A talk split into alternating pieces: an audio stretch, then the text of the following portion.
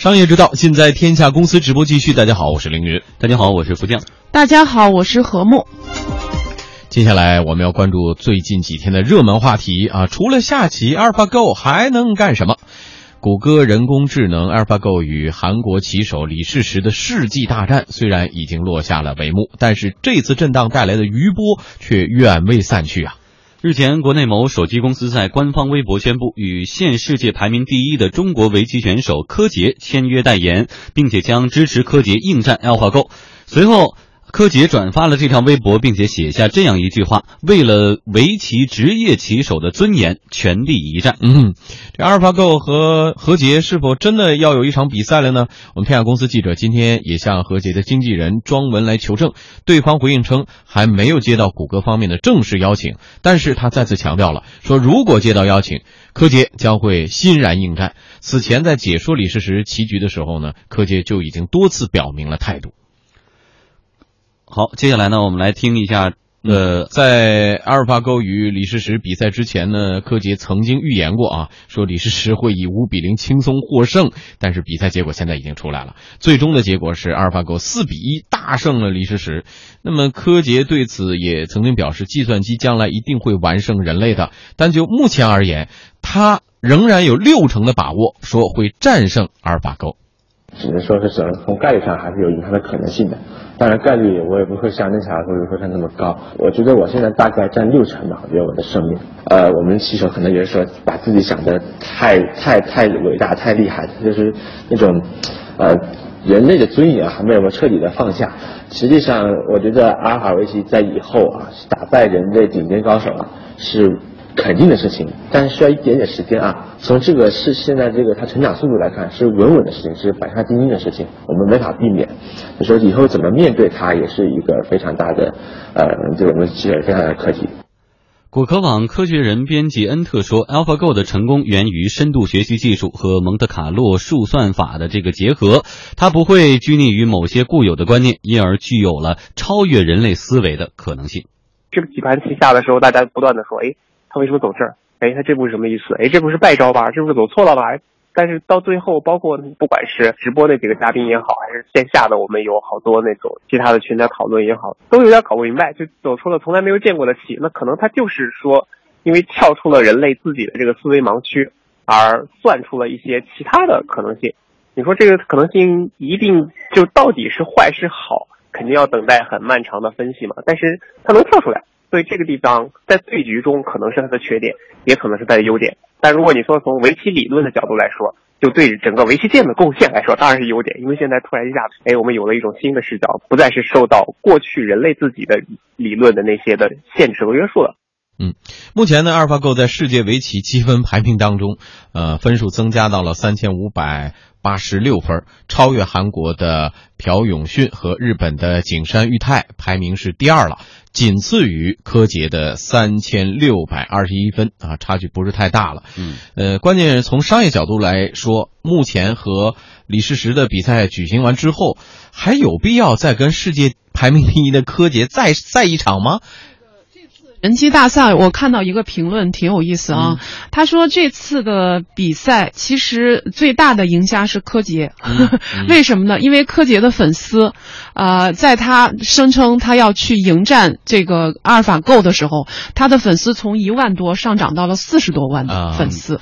我相信这个其中肯定有很多不是围棋的爱好者，只是说对对也认识了柯洁，而且这些粉丝们对柯洁的评价甚高，从颜值然后。到这个气质和风格，这是第一个。第二个呢，就是说这次呃，这个有一个对于围棋来说，围棋中国的围棋事业来说是一个绝佳的一个机会，对，让全世界啊都啊认识了围棋，尤其是这个举世瞩目，对，带有这种典型的东方文化、东方风格的这种这种运动，让全世界都认识了。哎，但这次我们从商业宣传的角度，谷歌大获全胜，所以说他有没有必要再进行这一场呢？值得讨论。但是从从一个人类和电脑比拼的最基本的逻辑而言，我比隔壁班的男生都高，我肯定不能拉个矮子过来跟我比吧？肯定把你们班最高那个人跟我比，然后我才能说这话。而目前呢，他只是跟人类棋手当中的前十位当中的某一个李世石赢了。所以说，对于人类和电脑的对决，是不是还是有必要跟？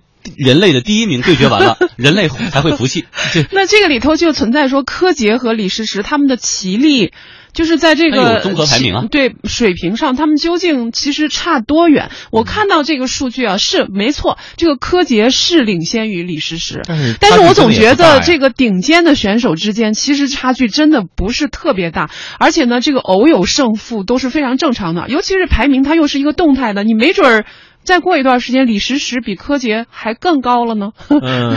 那在这个时候，你真的能说说柯洁就绝对是一个能够去取胜这阿尔法狗的一个选手吗？我觉得可能未必。嗯，这个，所以我们都在猜想，就是谷歌现在是不是还在衡量？我今天好像看见最新的，他谷歌的。这个阿尔法狗的一个呃，这个主要的负责人好像已经在微博上表示说，柯洁你要做好准备了。如果他们有没有这样的必要？说我我再来继续来，而且我看到，对我看到常浩包括柯洁对于李时时跟阿尔法狗的这个比赛的评论，我看到说他们都会提到说李时时的状态不好，嗯，就是他的这个下棋的时候的在某一段的状态不好。但是说实话，这不就是人和机器的区别吗？人是有。心理活动的，他是有内心波动的。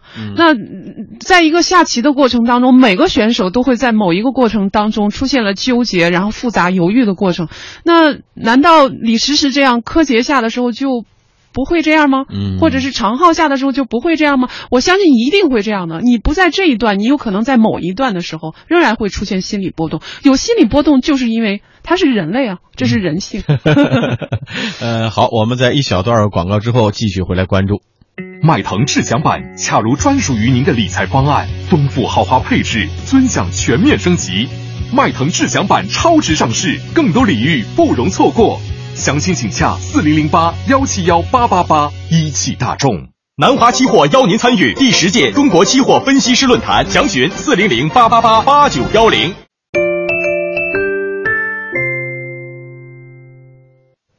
好，我们继续来看啊，在人机世纪大战之后呢，被称为叫阿尔法狗之父的啊，叫 DeepMind 公司的创始人德米斯哈萨比斯公开就表示了，说阿尔法狗啊不仅仅是一个下围棋的程序，它可以用来做很多能够影响现实生活的工作。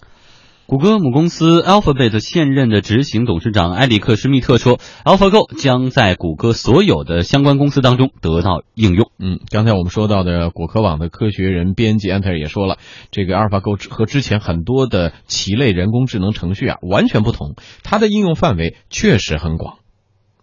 它是那种所谓的那个深度神经网络的这个技术，它就跟早年的下棋还不太一样。比方说深蓝，深蓝对于盘面的评判。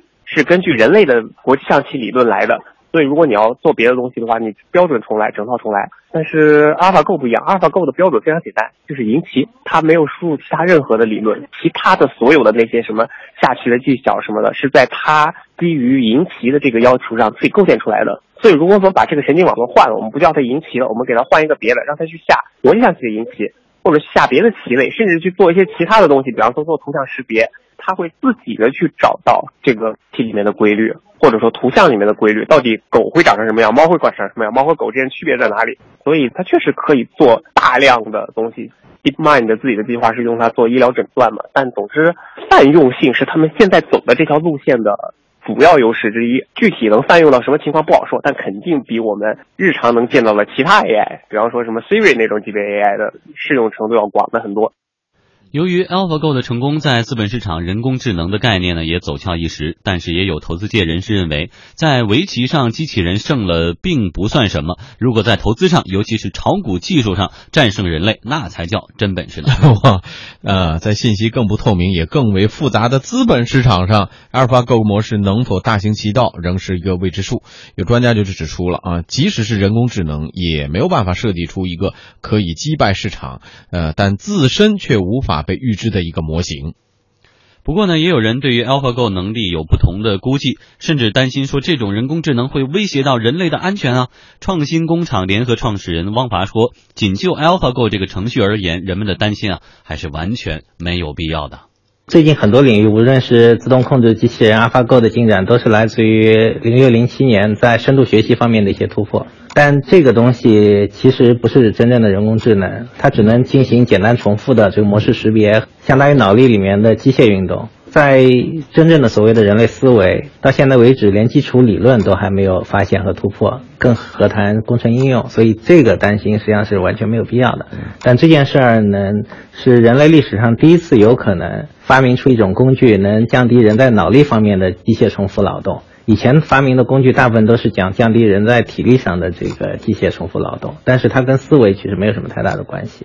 嗯，同时呢，呃，他其实还表示了一下，说人工智能基础技术的研发也不应该因为某种疑虑而受到阻碍。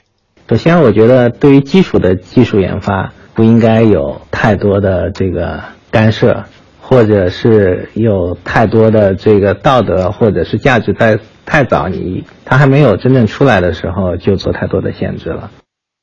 嗯，广告之后我们会和今天的观察员何木在我们探讨一下人工智能到底有什么样的影响。我热爱篮球，篮球是我的事业。我选择中国人寿幸福年年组合计划，它让我们幸福生活更有保障。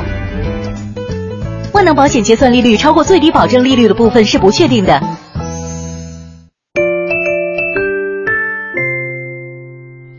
哎，现在目前大家关注的是因为呃这个世纪大战引发的关注啊，还可能是还对于。包括围棋，刚才说了嘛，捍卫棋手、人类棋手的尊严，大家有一种情绪在里边。但是我们再往后面看，就是刚才说到人工智能，确实也是资本市场上特别热的话题。未来这种想象的空间似乎也特别大，但是同时也引发了很多的争议。有一部分我看有一部分呃学界的科学界的人士也都提出来，觉得人工智能未来会有对人类会产生很大的威胁。何木持什么样的观点？呃，我我听说过这种说法，比如说霍金，他实际上就曾经说过这么一句话，他说短期之内，就是人和人人工智能的问题，是我们能不能够生产出来一个啊，这这个人的大脑啊，人的这个复制品。其实长期来看的话，是人能不能控制人工智能？嗯。呃，能不能够控制这个人的这个自己的复制品的问题？所以这种担忧好像在很多人那里都是存在的。那如果把这个人工智能的技术整个来区分的话，它好像又分为弱人工智能，比如说那扫地的机器人什么之类的，就是你给它生活中出现对对对，你给它一个指令，它就很好的能够去完成任务。然后呢，还分为强人工智能，大概。阿尔法狗大概就属于这么一个类型，因为它已经具备了一个啊自我成长，然后自我学习的这么一种能力。那从最终的终极的目标来看的话，它就就要超强人工智能。那么到了超强人工智能的时候，它好像就应该说它具有了人的意识，然后在人的意识的的时候，它又有超强于人的能力，比如说它的体力，然后它的各种各样子的肢体的能力，包括它的运算，然后包括呃它的这个这个。思维和智商都已经超过了人类，对，只有在那个阶段的时候，我们似乎才会有这么一种忧虑。看，我们讨论到我们能控制它吗？对，焦点就是说，当这个电脑有了意识的情况，你看，我这两天看了一条评论，细思恐极，就是说，可怕的不是电脑战胜了人类，而是电脑故意输。不会这么那个，把这个第四局的比赛认为是这么一个结果吧？目前为止看起来似乎还还到不了这一个阶段。对，就是恐惧是就是源于说，如果他能这么做的话，其实意味着这个他已经有了自我意识，他可以来呃进行调整。而且这个最为关键的是，他洞察了人性啊。所以我跟一个业内人士这两天聊，他给我举个例子哈，他说，比如说一个电脑智能，它就是每天就是洗盘子，你就给他这一个指令，它洗盘子，它不会伤害人类。但是呢，当他有了自我意识以后，他会发现，你看我老在这洗盘子，以后有个旁边有个人啊，他操作不当，或者总往我身上洒水，我会很容易损坏。而我损坏了呢，我就不能好好的洗盘子。或者这个人总在我工作的时候拔我的电源，我就不能好好洗盘子。我对他要进行反抗。对，所以说我要干掉这个人，我才能好好的洗盘子。所以一旦他有了这样的一种思维，这个时候就产生威胁论了。对，那个科幻学科幻作家阿莫西夫，呃，阿西莫夫，他不是有一个机器人定律吗？那个就被认为说是以后智能机器人的一个铁律。但是不能伤害人类，怎么都不能伤害人类。就是所有的三条定律实际上都是围绕着这么一个中心来的，就是所有的机器人是不能够伤害人类的，在任何一种情况下都不行。哎，在接受指令的情况下也不行。我机器人 I Robot 就威尔史密斯那个电影就是根据这个定律改的。最后他的逻辑在哪？就是说我发现现在人类在自我毁灭，你在污染环境，你在谋杀等等。所以呢，我为了不伤害人类，我必须要清除掉一部分人类，人类才能继续生存下去。嗯，这个越说这个后边的越有这个科幻感了。对啊，就未来这一个话题，可能我们会在节目当中反复的出现。我们关注的，呃，因为资本市场对于人工智能的。